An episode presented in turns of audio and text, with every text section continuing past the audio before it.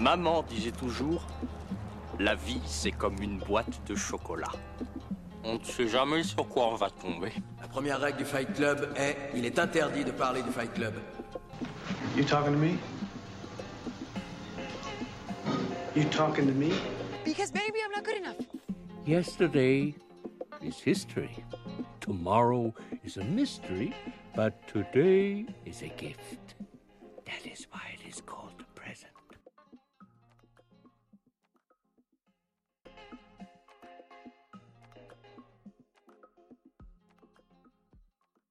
Bonjour à toutes et à tous, bienvenue dans ce nouvel épisode du podcast Un film pour dimanche.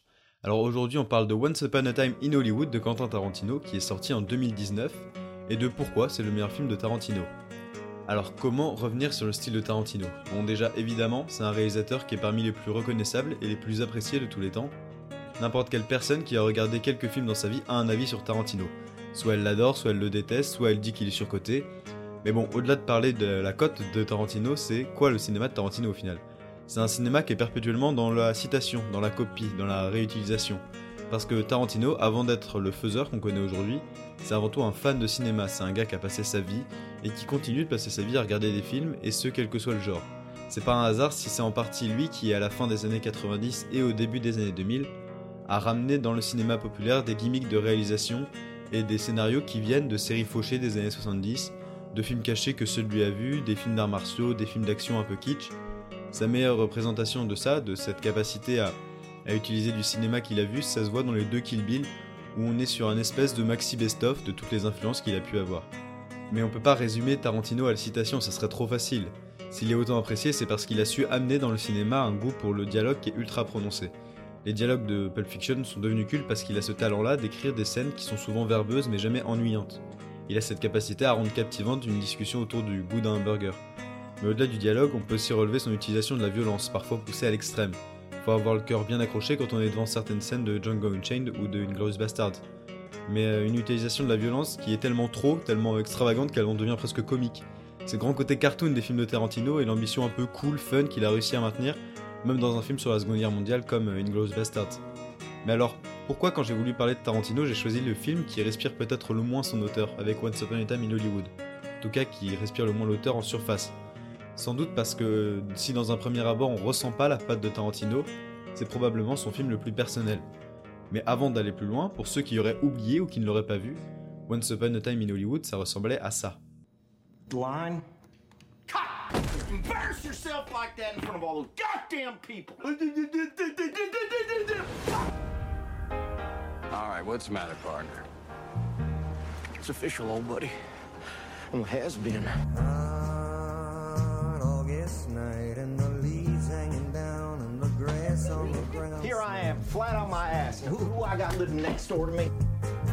I'm Sharon Tate. I'm in the movie. You're in this? That's me. I play Miss Carlson, the klutz.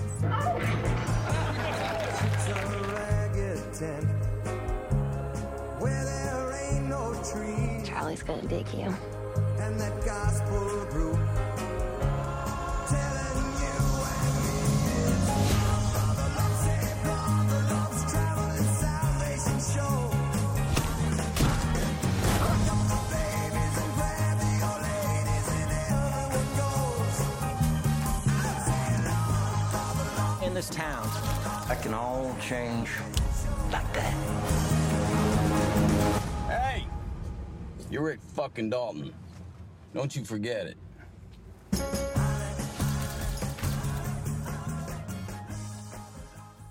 Alors, toujours pour ceux qui ne l'auraient pas vu, Once Upon a Time in Hollywood, ça parle de quoi? C'est l'histoire d'un acteur sur le déclin, Rick Dalton, qui est joué par Leonardo DiCaprio, et de son cascadeur Cliff Booth, qui lui est joué par Brad Pitt, dans le Los Angeles de la fin des années 60, plus précisément entre 1968 et 1969. Tout ça accompagné par la présence d'autres personnages secondaires comme Sharon Tate, qui est interprétée par Margot Robbie, d'un jeune Roman Polanski ou alors de La famille hippie, qui était dirigée par Charles, Manson. Alors, si beaucoup ont parlé du film comme un film sur la jeunesse de Tarantino, que Tarantino racontait ses mémoires, c'est pas vraiment ça, parce que Tarantino il est né en 1963, il a donc pas pu vraiment connaître ce moment d'Hollywood. Non, plus que des mémoires, Once Upon a Time in Hollywood, c'est à la fois un hommage et un fantasme.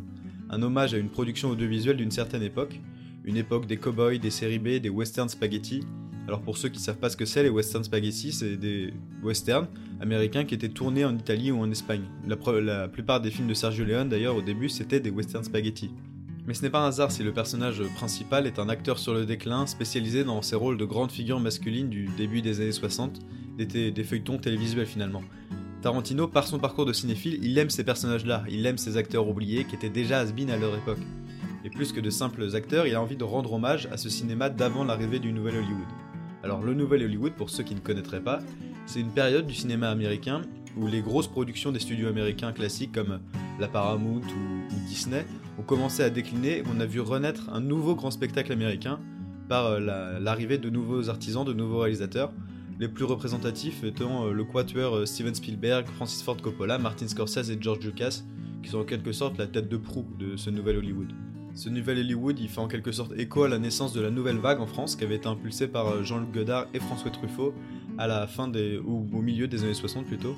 Godard d'ailleurs, dont Tarantino est un fan absolu parce qu'il a nommé sa boîte de production Bande à part, selon le titre euh, du film de Jean-Luc Godard qui était sorti en 1964. Euh, Once Upon a Time in Hollywood, il s'inscrit d'ailleurs dans cette ambition récente de plusieurs grands réalisateurs de s'intéresser à l'histoire du cinéma. On peut penser notamment au Hugo Cabret de Martin Scorsese qui était sorti en 2011, au récent Babylone de Damien Chazelle qui était sorti au début de 2023 et que d'ailleurs s'il est encore dans les salles de cinéma proches de chez vous, euh, je vous conseille vraiment d'aller le voir. J'en ferai peut-être un épisode ou, peut-être pas, je verrai. Et au film d'ailleurs qui s'apprête à sortir ce mercredi, là au moment où je m'enregistre, on est le 19 février, le 22 ou le 23, mercredi, euh, sort le nouveau film de Steven Spielberg, The Fablesman, du coup sur le début de Steven Spielberg et le début de et une période du cinéma du coup des années 60-70. Mais bref, euh, après ce, ce long détour, revenons sur le film. Alors le film Once Upon a Time in Hollywood, il a cette belle ambition de nous faire revivre un moment d'Hollywood, et de manière un peu mélancolique. C'est sans doute le film de Tarantino avec le moins de ses gimmicks habituels. Il n'utilise pas la surviolence constamment, excepté à certains moments justement où elle est encore plus prenante parce qu'elle n'est pas utilisée tout le temps. Ces tics habituels euh, ainsi que des tics de montage sont moins utilisés et il prend plus de temps pour installer son histoire. Le film fait quand même 2h40. Et d'ailleurs, pour la plupart du film, c'est pas une histoire extraordinaire. Tarantino, il nous a habitués à nous raconter des histoires qui étaient soit épiques au premier sens, avec des personnages absolument hors du commun. On peut penser à Kill Bill ou à Django, ou même plus récemment euh, au Huit salopards. Mais ici, nos deux personnages principaux, ils sont pas extraordinaires, ils sont même plutôt banals. Entre un acteur sur le déclin et son cascadeur, on n'est pas sur des personnages qui sortent de l'ordinaire, et, etc. Et c'est ça la clé du film. Tarantino, il veut représenter une époque, une ville, un moment de l'histoire. C'est pour cette raison d'ailleurs qu'on a une galerie de personnages secondaires aussi grande. Il veut nous montrer ce qu'était Hollywood à cette époque, et donc il utilise les yeux des personnages fictionnels pour nous faire vivre. Et c'est d'ailleurs comme ça que j'en arrive à mon second point, qui est le fantasme. Car si Rick Dalton et Cliff Booth, nos deux personnages principaux, donc Leonardo DiCaprio et Brad Pitt, sont des personnages créés par Tarantino, qui sont fictionnels, qui peuvent se rapprocher peut-être de personnages existants, mais ces deux noms-là n'apparaissent pas dans, les livres d'histoire. D'autres personnages comme euh, Sharon Tate, qui est joué par Margot Robbie, Roman Polanski ou Charles Manson, sont eux bien réels. Car dans Once Upon a Time in Hollywood, le but est aussi de pouvoir réécrire l'histoire comme Tarantino aurait aimé qu'elle se déroule. Le titre est d'ailleurs un indice majeur. Once Upon a Time, comme dans le début des films Disney des années euh, 50-60, l'histoire c'est un conte, c'est une fable. Et je spoilerai pas pour ceux qui n'auraient pas encore eu la chance de voir le film, mais le réalisateur il se permet de modifier des moments de l'histoire de ces personnages réels justement que je viens de citer pour que cela colle à ses envies, à ce qu'il aurait aimé qu'il se passe. Ses envies de faire un film particulier a évidemment exclu une partie de son public, qui s'attendait lui à voir un film débordant de sang et de violence plastique, comme avait pu l'être par exemple Inglourious Bastard ou- Django. Malgré tout, son goût pour la violence à l'image, il n'a pas complètement disparu, ça reste Tarantino. Et pour ça en témoignent les quelques scènes de film dans le film. C'est-à-dire que plusieurs fois, pendant Once Upon a Time in Hollywood, on nous diffuse euh, des passages de films qu'a tourné le personnage de DiCaprio, Ricky Dalton. Et c'est là que Tarantino il se permet de nous ressortir tous ses gimmicks, en passant par un tueur nazi avec un lance-flamme, un cow-boy coquérant, tout ça évidemment dans le sang, les flammes, les larmes, etc. Au final, pourquoi selon moi il faut voir Once Upon a Time in Hollywood et pourquoi c'est le meilleur film de Tarantino? Déjà parce que c'est un, si ce n'est le film le plus abouti techniquement du réalisateur. Tout est millimétré, parfaitement réalisé, parfaitement cadré et parfaitement rythmé. Aussi parce que c'est une véritable immersion dans l'Hollywood de la fin des années 60, et que tout ça sonne vrai dans cette représentation de cette période. Après, il faut le voir car c'est normalement, s'il tient sa promesse de ne faire que 10 films, l'avant-dernier film de Tarantino en tant que réalisateur. Mais surtout, il faut le voir parce que Once Upon a Time in Hollywood, c'est une véritable lettre d'amour au cinéma de la part de Tarantino. Une lettre d'amour à ce cinéma passé, à ces acteurs oubliés, à ces films moyens qu'il a passé sa jeunesse à voir. Lui qui peste souvent contre la numérisation et la modernité du cinéma actuel, il rend hommage ici à ce qu'il aime et à ce qu'il a toujours voulu faire, et honnêtement, il le fait tellement bien. C'est ainsi que se conclut ce- cet épisode. Pour ceux qui seraient intéressés par le film, il est disponible sur Netflix ou alors à la location sur euh, Apple TV, YouTube, Amazon, et sinon euh, toujours au format physique, DVD, Blu-ray, Blu-ray 4K, etc. Une très belle distribution d'ailleurs en format physique de ce film-là que je vous conseille d'acheter parce que ça vaut le coup. Merci d'avoir écouté ce nouvel épisode d'un film pour dimanche, j'espère qu'il vous a plu.